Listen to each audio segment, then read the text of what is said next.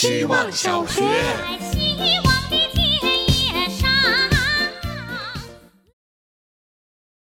大家好，我是小灵通。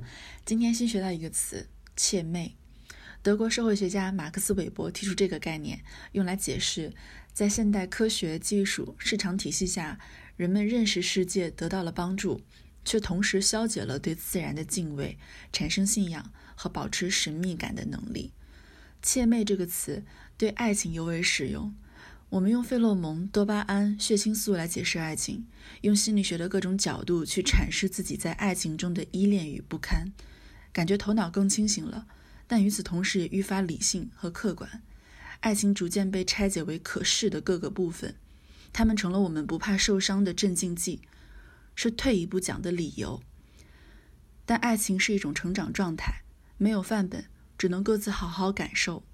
这样想的确挺美的，把社会附加的各种冗杂物去掉，我们好像的确少了些少年派那样去感受荒诞与神秘的勇气。希望小学，大家好，我是小杨。今天工作室的一个男生说起了他学拼音的时候，妈妈气得把铅笔都掰断了。这件事情已经过去了十几年，可他还清晰的记得。八零后的我，九零后的他们，零零后的此刻，或多或少都经历过这样的记忆吧。我一直觉得，当老师的好处之一，就是积攒了足够多可分析的样品。健康的孩子们身上所反射出健康家长的影子，都是相似的。这些影响教育的品质里面，最需要技巧的部分就是温柔的坚定。无论是表扬还是批评，都需要如此。不要让孩子为追求夸赞而过分用力，更不要让孩子在错误的问题上留下崩溃的恐惧感。有时候克制真的很难。成年人的童年阴影，成年人的中年危机。都是一戳就破的气球，会突然吓到身边的人。温柔的坚定是什么呢？大概就是手里不要拿针，口中不要吐刺。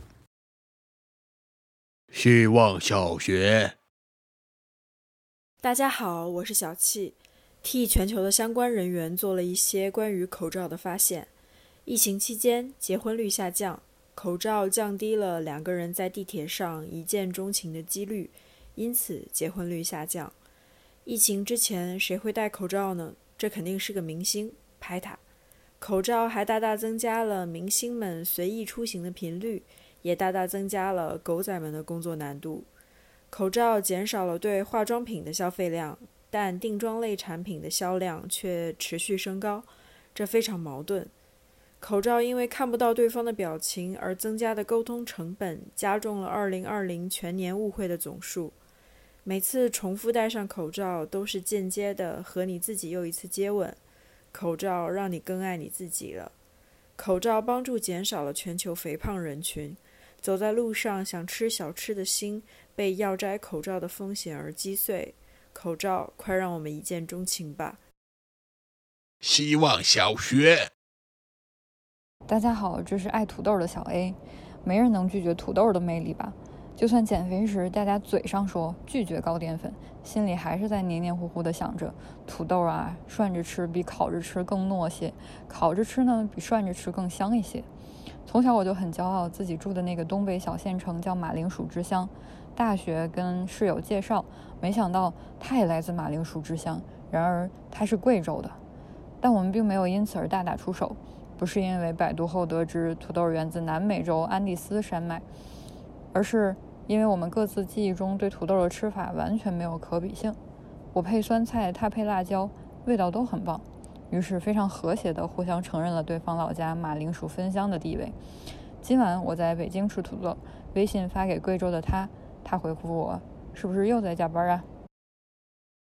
希望小学，大家好，我是小点点，我有只很喜欢吠人的狗，可能因为我的作息，它也很爱熬夜。所以我现在每天遛狗的时间是半夜，安静，人少，很安全。凌晨十二点半到一点半之间，我家后门的炸串摊开始收摊。他们基本上是三四十岁的人。我以为三岁开始人就不会熬夜了，其实晚上十点多他们基本没啥生意了。我不懂他们为什么还在熬。差不多两点，他们的宵夜摊就会变成宵夜车锁起来，然后扫地，把他们的垃圾扫成堆，一般就有三四个小摊，所以就会有三四个小垃圾堆。三点到四点，我会看到那么两三个流浪汉在回收垃圾，翻啥我也看不太清，但我会愧疚，我怕他们翻垃圾的时候翻到我扔的狗屎。晚上公共厕所是锁门的。